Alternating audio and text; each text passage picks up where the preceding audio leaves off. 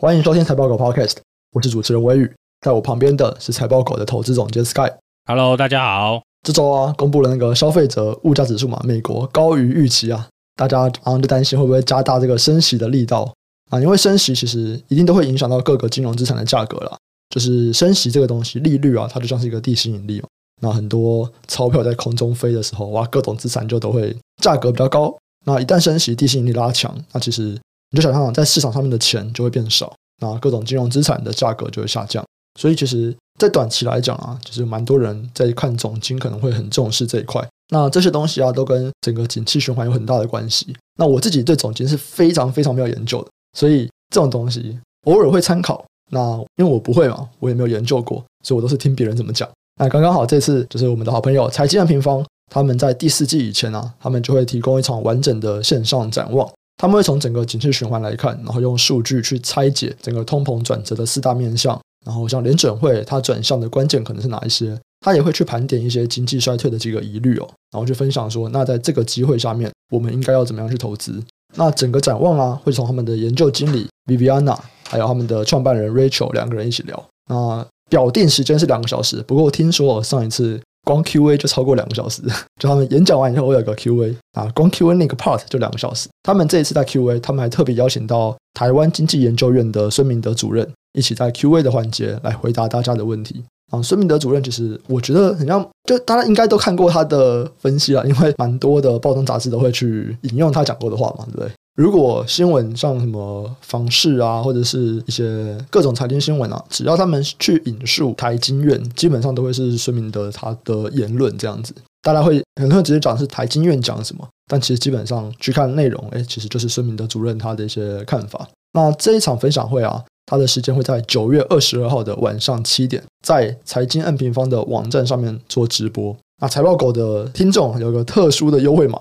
你如果在购买那边呢、输入 M E O 二十二，就五个字 M E O 二二，那你就可以获得两百元的折扣。那这个时间就是到九月二十一号，就是你要在前一天购买完成，输入这个折扣嘛，就两百元的折扣。然后你可以会后再来回来看。九月二十二号首播，可是影片回放可以到十月十号。那像我自己，我比较没有办法看直播，各种东西都是，因为我看东西我就一定要一点五啊，两倍速这样，所以通常我都是这种东西，我就是买了以后就看两倍速回放这样。好，所以这边就是一个跟大家分享的一个讯息啊，那这也是我们第一个算是前面的口播曝光吗？这个是互惠的曝光这样。好。那接下来啊，就进到这礼拜的主题。这礼拜除了我刚刚上面讲的这个美国 CPI 高于预期，那这边其实我们自己能够讲的东西比较少了，因为我们就不是总经专业嘛。想要听总经专业的，就去听总经专业的分析，对，去听一下财经平方他们的直播。那我们自己还是在看各个产业。这礼拜在产业里面有个大事，就是这礼拜的三四五是台湾的国际半导体展，就是 SEMI，它在南港展览馆，就是一连三天啊。我们今天录音是礼拜四的下午，Sky 也刚从那边回来，就参加完一整天，然后回来，所以等一下就会来聊一聊，说，哎，那 Sky 今天去 SEMI，你们看到了什么？不过我们先来可以讲一下这次的 SEMI 比较不一样的地方，因为啊，它是 SEMI 创二十七年以来规模是有史以来最大的，它总共有十三个专区，二十二个国际论坛，有七百多家国内外厂商。有两千四百五十个展览摊位，哇，厉害吧？这真的是一个 非常非常大的一个展哦。然后他的全球行销长他也提到说，因为现在整个半导体啊是非常的热门嘛，今年台湾的半导体产值就会是一千六百五十一亿美元哦，这是新高，明年还会继续创新高。而且他说，今年啊预估整个年增大概是十二趴，整个半导体市场，那资本支出会成长二十一趴，半导体设备啊，半导体材料。其实也都有蛮高的涨幅，那我们就来看看吧。就是 Sky 你今天去了 SEMI 以后一整天，你有什么心得？我从来没有去过 SEMI 啊，我相信 SEMI 的展跟一般我们看到的这种电玩展、书展氛围应该蛮不一样的。为什么会跟电玩展比蛮像的啊？因为我只去过那种展啊，就是我只去过书展、电玩展。我说的那个氛围嘛，对不对？你如果去电玩展，就会很多 showgirl 嘛。哎，对啊，书展都没有 showgirl，我觉得很难过啊，不是？对对，半导体展会有吗？有，斩钉截铁有，需要寻找 showgirl 回来，需要寻找，你懂吗？哎，可是半导体展为什么会需要 showgirl？因为电玩展的 showgirl 他们就是怎么说呢？这样说起来好像怪怪的。不过他们的受众要说是受众喜欢吗？那书展的受众不喜欢吗？应该大家都喜欢吧？对啊，电玩展有钱呐，简单来讲，电玩展有钱，然后他们要去吸引大众消费者嘛，他们就会去找 showgirl 去这样子。哎，可是半导体展要 showgirl 干嘛？他们就是 B to B 啊，就是这么企业的东西要 showgirl 干嘛？哎，那你觉得去看展的是男的还是女的？是男的啦，但是 你穿西装打领带，然后去看修 girl，不会觉得怪怪的吗？有人请我就看啊，就 这么简单呐、啊。这个是难在哪里哈？还是有呀，我真的真的是有啦，只是没有那么多啦。对啊，因为哎，去年吧，还哪一年？我记得忘记是看哪个展了。就我发现是英菲林有请 show girl，嗯，然后我就觉得，嗯，就是英菲林到底是要卖什么东西给我？什么你完全不知道这嗯，到底要卖什么？哦、对，你想懂那也没办法的意思。英菲林，你就想到功率半导体。然后想到电动车，就想到车展。哎，车展很多 showgirl，听起来很合理。OK，呃，好吧，如果你要这样推展的话，他没有办法坐在车上嘛.他总不能坐在 MOSFET 上面吧，对不对？那可能要坐很多个，所以应该是吧？他们应该现场应该是有车的吧？没有啊，哪有？哦，没有吗？难道坐在 坐在设备上面哦？看起来感觉不太好啦，不会想买设备。对，所以一般啊，去看 Semi 就是一个投资人的角色。去声明到底是看什么东西啊？当然啦，我个人是对，就是去看修哥而不是就是去看一些有的没有的啦。所以主要是你看很多东西，听那个财务端，嗯，对不对？各家公司会出来讲法说会，通常都是财务的嘛，或后勤的嘛。对对，对，你听他讲了老半天，啊，你怎么知道他讲真讲假的？哦，我其实很经常都要怀疑这问题。我说真的啦，有一些公司的财务根本就不知道自己公司在搞飞机啊。嗯，对啊，你真的不知道你的销售的模式是什么嘛？你的就是机台的强项在哪里嘛？对不对？或者说它是应用在哪一个制程里面的嘛？类似这样的概念啦，那我们做我看看，因为其实你会去办展的，就是通常都是业务嘛，对啊，业务是当场一定一堆人啊，所以你是可以去理解，就是说他们到底在卖什么东西嘛，嗯、你可以理解他的产品啦，嗯，就是这些厂商的产品到底在做什么，对，那你可以跟他聊更 detail 的东西，因为有时候你去公司拜访，他没有时间跟你讲这个啦，嗯、对不对？你总不会问他说，哦，这个电浆，哎，这个电浆是怎样？弄出来以后会变成一把 光剑之类的嘛，对不对？类似这种屁话，你很多时间没有时间聊啦，所以因为当场看他的这个展示吗？show muscle，对不对？看他做这些东西的实际上人家怎么介绍，然后怎么跟你去卖这个产品。对啊，去聊聊天嘛。所以你会直接问那些业务、哦？会啊，你就直接问那些业务说：“哎、欸，你们这件产品就是它可能主要是谁在买啊？或者是它跟上一代比起来差别在哪里啊？”这样。会啊，会啊，我会直接去，就是说：“哎、欸，你这东西，嗯，是不是最近才发表啊？公司现在这一条产品线里面要做哪一台啊？哪一台是你最这个主推啊？哪一台啊？对啊，嗯、为什么啊？那通常我会直接说我是做投资的啦，这样人家不会有戒心的。嗯、人家想说，靠，跟、嗯、隔壁什么竞争对手来这边问问问问个屁啊！” 真的吗？可是，刚刚我也在想这个、欸，哎，就是按、啊、你做投资的，你又不跟他买产品啊，就聊一下，但我看他也无聊啊，对不对？他站在那边又没事，哦、对不对？哦、对啊，哎、欸，真的啊，你看有时候一大堆人找十几个人去，然后大家在那边发呆，嗯、怕他无聊，想要讲讲废话，对不对？就我就跟他讲废话。哎、欸，那你今天看下来，你觉得热门的摊位有哪些？热门的摊位，妹子越多越热门，这不用怀疑的。真的假的？所以这个还是有用的，的啊、一定有用的啦，这个肯定正确。这个经过多年看展经验，告诉你，嗯，所以妹子越多越有用。哪些展？今年比较少了，自动化嘛。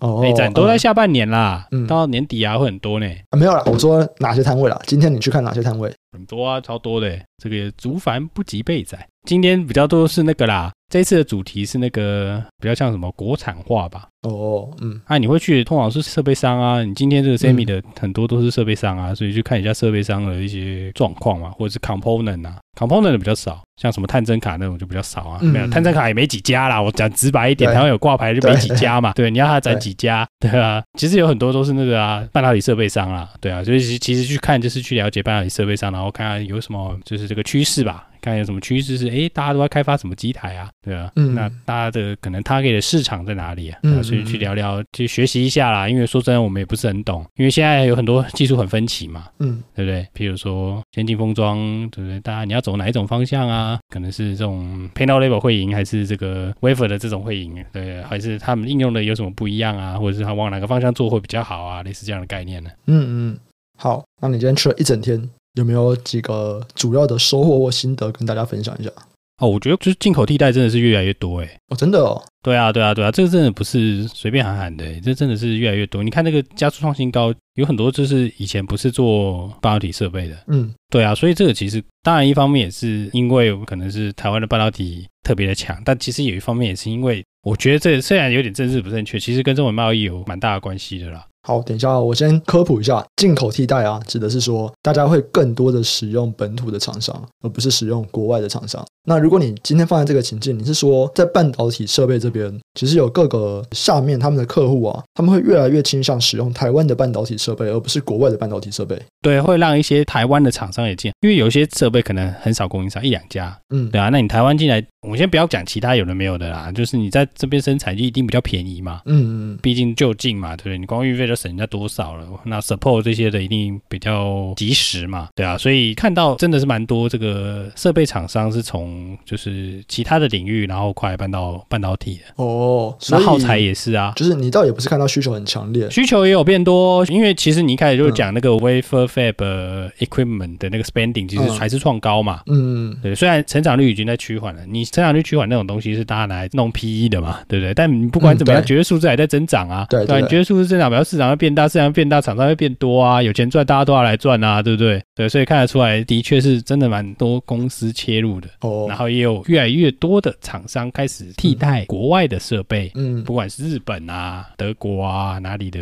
对不对？荷兰啊、美国啊，嗯、对啊，他们的设备可能就台湾就有相应的竞争者嘛，对啊，那再次一级也可能就是接单呐、啊。那你说有很多是本来我不是做半导体设备，但我就是这一两年我就进来做半导体设备，那他们本来做什么？本来可能是做自动化啊，本来只是做 PCB 啊，哦、对啊，所以像这样的厂商嘛，但我这个意思是说，这一两年进来做半导体设备是这一两年才真正拿到认证，人家下单啦。OK，所以他们可能因为他们前面一定要库克很久嘛，对不对？对，你不可能啊！我今天要做半导体，明天就拿到单子，对，又又又不是要卖饮料。如果他们是这一两年才开始拿到订单呢，这会不会跟国外前阵子因为缺零组件，然后一直出不了货有关？就是我其实能买国外的，我还是想买国外的，只是因为像国外的买不到，那我就来跟台湾买。我觉得没有诶、欸，哦、因为他们这个要花很多时间，哦、对吧、因为这个你库克的时间已经很久嘛，嗯，你可能三五年前就在做这个东西了，嗯，对啊，那只是说刚好这个时间发酵。那最近又因为我们讲那什么中美贸易那些，或者是中美的这种半导体禁令，这个又是外生的条件嘛，就外在环境的改变嘛，对啊。嗯、那他在五年前怎么会知道有这个东西？对，他一定是先研发的啦，对啊，嗯、后来才遇到的嘛，对，嗯嗯，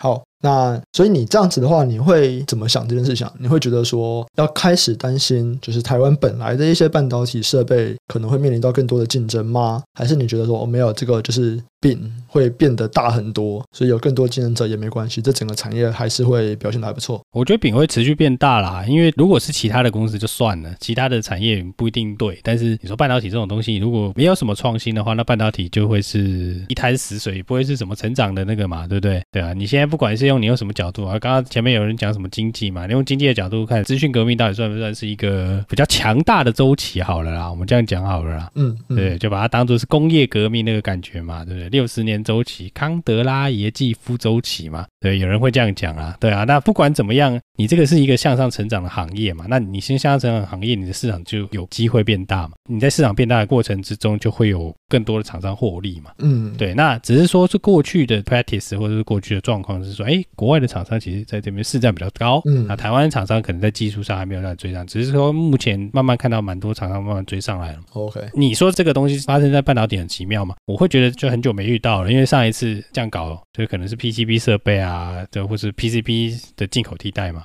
那个是前一波，就是大家厂还没移到中国之前的那一波，你就会听到很多的募资或者创投他们在目前的时候，我觉得哎，他们就会讲说，哎，我们今天要做一个产品，就是要替代哪一个国家的哪一支产品，我们现在做得出来，我们做的比较便宜，对啊，那你可能前十年吧，就是十几年前，你去看中国，中国也是这样讲啊。你要在中国发展一个产品，他就说：“哎，我要替代国外的产品。”你现在看中国报告，只要写半导体的，每一个都写进口替代啦。嗯、你看他哪一个没有写进口替代这一句话，我会觉得很屌啊！你说实在就是比较落后嘛，所以你要落后的时候，你就是要把它追上，追上来就是进口替代啊。对啊，但只是说这样子，哎，台湾的这个看起来，哎，有一些东西还是有在进口替代的状况啊。这个其实就是 gain share 嘛，对不对？市场又在变大，然后血又在提高，其实，哎，对这些，厂商来说，我觉得，哎，还不错啊，对不对？如果再考量半导体现在有很多新的技术，还是持续不断在深化嘛。那这个东西还有蛮长的一段路可以走了，对啊，所以我会觉得，嗯，好像蛮有趣的啊。嗯嗯嗯。好，所以第一个就是半导体设备开始进口替代已经发生了，然后这个东西，你刚刚讲 PCB，上一次 PCB 还没有进到中国，哇，这已经是非常非常久以前了，就二三十年前了，对啊，没有这种典范转移，always 在发生啦。我们刚好用台湾比较久嘛，啊，不然你用现在越南例子也是一样意思啊。嗯，有很多东西从中国移到越南，啊，越南以前是越南可能买中国制造，可能买台湾制造，可能买日本制造，啊，现在越南就自己做啦，对，车子啊，对不对？越南也会做啊。对啊，只是卖不卖掉而已。好，没问题。那还有吗？还有别的心得吗？心得啊，还有一些耗材吧。我觉得台湾有慢越来越多慢耗材公司慢慢浮上来了。OK，嗯，但我觉得跟整个规模有关系啦，就整个台湾的这个半导体的这些规模是有关系。可是，在过去耗材一大主要的国家是日本嘛？对啊，那所以台湾之前有聊到啊。对啊。哦，OK，嗯，因为我们都有聊到嘛，就是在耗材这边其实有蛮多，它是要基础化学。那这个最强的还是日本啊，台湾在基础化学这边能力还是没有日本那么强，所以在基础化学我们没有那么发达的情况下面，我们的耗材就是没有办法做到很先进的东西，很多东西还是日本的专利。所以你刚刚说是通路商这边有在起来，不是通路商哎、欸，这个耗材是台湾的啦，台湾就做耗材的，有很多很小的东西，有厂商开始就是在资本市场出现，就表示那个市场规模已经到了一定程度了。像什么？譬如说，以前会挂牌的这种半导体无尘室都是大公司嘛，嗯嗯，就是什么汉唐啊、凡轩啊，对不对？哎，现在有看到一些，它是只有做配管，嗯，就是这个无尘室工程里面一部分，哎，它有公司上市，可能它只有配液体或气体的管路的也有上市。那现在还有它要出一些阀的也有上市嘛，嗯，对对，就是里面那个阀门的这些公司也有上市嘛。这其实是市场在变大啊，所以有一些比较小的东西，诶，它的市场规模终于到一定程度了，所以这些供应商规模到达一定程度了，所以上市贵嘛。嗯，对啊，我觉得这还蛮多的，而且这两年其实蛮明显，台湾有蛮多这种耗材慢慢做起来的啦，就是我觉得还蛮有趣的。好，刚才提到说半导体它就是要不断的研发嘛，不断的创新，这样我们来讲一个它实际的应用，iPhone，你要买 iPhone 十四 Pro 吗？太实际了，太实际了。你要买吗？我都不会买，我当然不要啊。对啊，之前小郑都会说嘛，小郑是小郑是果粉，你不能这样讲。小郑什么都要买啊。哎，可是等一下，我问你们一个问题。先要讲到果粉怎么样？那条线要不要买啦？哪条线？四百块啊，四百块那条线啊。AirPods 哦，你说 AirPods Pro 的那个线吗？的，那条线 啊。你先跟我讲啦，我看你的这个储值够不够了。那我先跟你讲，我不会买，因为我不喜欢线。我跟你讲，我买 AirPods Pro，它就是什么？它就是无线耳机，对吗？无线耳机，然后我还买个，就它的那个充电盒，我还用一个线，你不觉得有点莫名其妙吗？反正我就是要无线，好不好？对我来说，就是简洁的极致，就是不可以有任何的线，我是不可能再去买一条线的。不过 AirPods Pro 我已经买了，我还买了两个啊！哦，是要送我？谢谢。对，我已经买了，而且它还没有通过电检嘛，所以我是买美国那边的，就是再运到台湾来这样。哦，所以嗯，所以你一定要等多久呢？我应该是十月第一个礼拜会拿到啊。看起来卖的没有很好，哦，还没有出货，因为我记得上一次就 AirPods Pro 第一代，它也是一出。然后我就买，然后当时我就是它官网啊，一开始可以购买的时候，我突然就犹豫了。我记得等很久诶，一代等很久，对不对？对，因为那时候我就突然犹豫了，我就想说，嗯，我先洗个澡，冷静一下好了。结果我洗个澡出来，我的那个运送时间就往后两个礼拜。我就下单了，就是那个那叫什么饥渴行销吗？哎、欸，你这种就是股票会一直追上去那一种人呢、欸。真的，我就是本来我看啊，他就是我本来看他五十块涨一趴，你就要买了，对不对？现在就本来他就是第一周，本来 本来我是上市的第一周，就出货的第一周我就拿到，然后想说，嗯，好，我洗个澡冷静一下。哎、欸，就一个小时，一个小时后我就要等到第三周去了，我受不了，我真的就直接下单。然后我这一次我忘记是哪一天可以买。所以其实我是隔两天后我才去官网，然后看到说，哎，原来已经可以买了。所以我隔了两天后去买，然后也只有晚一周而已。所以你说它是不是比第一代卖的不好？我觉得我不确定啊。是肯定的啊，一代卖太好了，AirPods Pro 第一代要等很久呢。那说不定是它第一代它的那个一开始规划的量就不多啊。啊，也是有可能的。对啊，因为我觉得他们一开始应该也想不到 AirPods Pro 会比 AirPods 好这么多吧？因为它是后来口碑好，慢慢上来的嘛。对对对对对，所以有可能是一开始它的量没有开那么多，那第二代它就是已经有概念了嘛，对不对？所以我觉得看这个不太准啊，但 iPhone 应该就就蛮准的。iPhone 这一次的交期很像都没有到那么长啊，对不对？Pro 比较长了，嗯，你自己去点 Pro 都还是有很多到十一月的哦。但如果是不是 Pro 以外，对，就很快就可以拿到了。对，就是十月就可以拿到了。哎，这个指标很容易很明显，对不对？我觉得这是唯一啊，如果我买 Pro，唯一一个会让我想要买的原因，就只有那个动态岛而已。我完全对那个我用法不一样哈、哦，我的手机可以用就好了那种人，可以拿来打一些简单的电动。我身边超多那种就是重视 UI UX 使用者体验设计，很重视这块的人，全部都要买 Pro，因为他们觉得动态岛太屌了，他们觉得这是一个 Apple 设计力的展现，这样。他就想买呗讲一堆，对不对？哪一代没有改？我还在犹豫啊，我是还没下单呢、啊。对我这个我还在犹豫。但是你看一下那个数字又在增加了，又在增加了，你可以再买一下，看一下就想买了。我现在是用十二，我觉得完全没问题啊。就是他如果让我的十二变很慢，那我就去买。可是就还是很快，我没办法。啊，关于 iPhone 这边，我们说苹果是。股市的最后一道防线啊，这个防线有点危险。你确定是股市最后一道防线？等下玛利亚之墙，对不对？差不多吧。你现在好消息不多啊。呃，应该说是消费电子的最后一道防线啊。我觉得是电子的最后一道防线啊。你你看，伺服器也没有了，伺服器也不是消费电子啊。它不只是消费性啊，你商用的现在也没有很好了。哦，对呀、啊，要这么说也是没错啦。对啊，有量的东西，它可能是大家可能今年最期待吧。对对对对对，还没办法、啊。你说有梦到不好，我觉得没有，但是。什么郭明奇就发文 Pro 卖的好，然后普通版卖不好嘛？对对对，对啊，这些其实其他有蛮多会追踪这个预购的人都有提到这个点啊。嗯，我之前有讲过，看起来是那个 M 型化哦。嗯，就是大家贵的还是买嘛，管他的，对不对？我们果粉就是要买贵的。好，没有了，这开玩笑的。哎，我原本都这样觉得，我原本都觉得说，反正我也不用看规格哦，我就是买最高阶的那个就对了。但是小郑他都买小的，因为他喜欢小手机，所以他以前他买什么 S 一吗？还是什么？反正他就不是用 Pro，也不是用 Pro。哎，我觉得他特别喜。欢方形的 iPhone，对啊，对啊，我不知道这是要买什么，因为你说他如果这次想要换十四，然后他不买 Pro，那你换十四的意义在哪里呢？没有动态岛，你换十四的意义在哪里呢？啊，没有，我没有在意讲那些没有买 Pro 的人，可是以小郑来说，我就会觉得说，嗯，为什么他不买 Pro？我不知道他买什么，对，下一次录音的时候再问他，他买了什么？他是不是没买啊？我不知道，因为他自己好像是每一年都会买，哦、他每年都会买新的 iPhone，对，那我不知道他今年要买什么。好厉害，对，反正我对这个是没有什么太大的欲望啦，因为对我来说手机就是那样喽。好，那对这一次的发表会后续的一些东西，在投资上面你可能会看哪些东西？哎，我觉得那个很有趣，哎，手表，手表哦，对啊，手表有吃到别人市场哦。啊，我在问投资哦。对啊，对啊，对啊，手表吃到别人市场啊。OK，手表说不定有量哦。有吗？说不定啊，我不确定嘛。因为手表这个我真的是蛮疑惑的。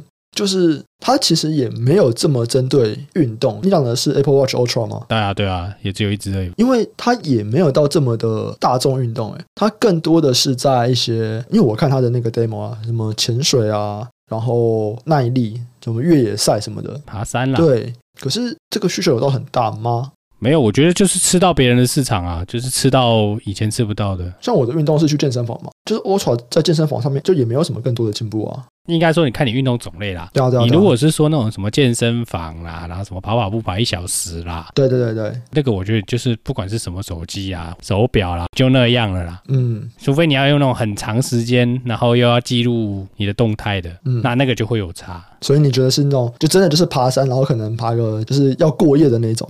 如果是当天来回也没什么差，会过夜的这种运动行程的那种一定有差嘛？对，然后还有那个对对啊，所以你如果是长时间的一定有差啦。譬如说你这我去骑脚踏车骑个三四个小时，一下就没电了，谁受得了？三四个小时哪会没电啊？不可能吧？开 GPS 啊？等一下哦，真的吗？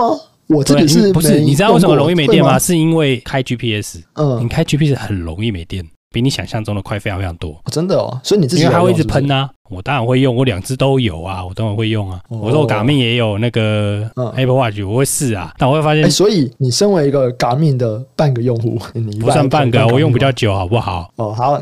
你身为 Garmin 的用户，你觉得这一次 Apple Watch Ultra 有打到你是不是？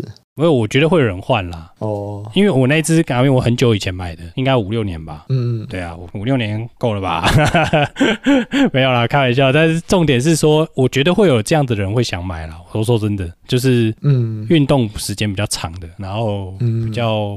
要求一些神秘的运动续航力啦。我有看到有些在爬山的人，他们有说这真的会让他们动心。对，因为你如果假设你真的可以弄到三天啦，嗯，你简单的这种爬山的行程两三天的，其实都可以 cover。如果你又有带可以充电的东西的话，哎，这个就有它的怎么讲？这些人就真的会买啦。我觉得就是这样啊。嗯，对啊，就是这么简单。你说其他的那些什么潜水，我觉得倒是不一定，因为潜水大家会带另外一种表，就是那个电脑表嘛。嗯，就我所知啦，对啊，如果你是做那个水肺式潜水的话，你会带那种要算深度的啊，就是他们有一些高阶的表可以带啦。对，好，所以你在这次的苹果发表会，你反而会注意的是 Apple Watch 相关的供应链。如果 Ultra 卖的好，相关的供应链可能会受惠。这样，没有我自己直觉啦，我只是觉得就是好像有吃到别人的市场，嗯嗯，跟之前的发表会不一样。你从之前那个健康需求那个就是手表嘛，嗯，对，你这一次就是有吃到一些特殊玩家，可是这些特殊玩家，你说真的量很多吗？还也不多，对，不多，对啊，你说真的会去爬不两三天的的人很多吗？很 少啦，对啊，嗯、只是在看一下说，哎，看起来这个东西是要有野心，要做一些不一样的玩法咯。未来说不定还会再出更 hardcore 的手表啊之类的啊，我不确定，嗯，对不对？这只是一个观察的点啦。你说投资比较有关系，你就是看它那个新的 iPhone 有没有新梗嘛，嗯，对啊，iPhone 的梗大家在看，可能是看那个吧，卫星通讯那一颗啊，看那个怎么样？卫星通讯哦，它有卫星紧急电话嘛？对对对，看起来苹果真的很想要打这个市场。